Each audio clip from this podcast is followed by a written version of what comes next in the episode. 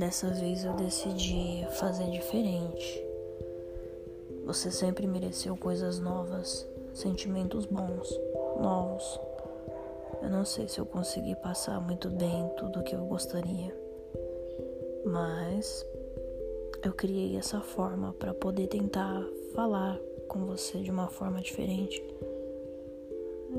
Mensagens não não tem sentimentos, mas a voz tem.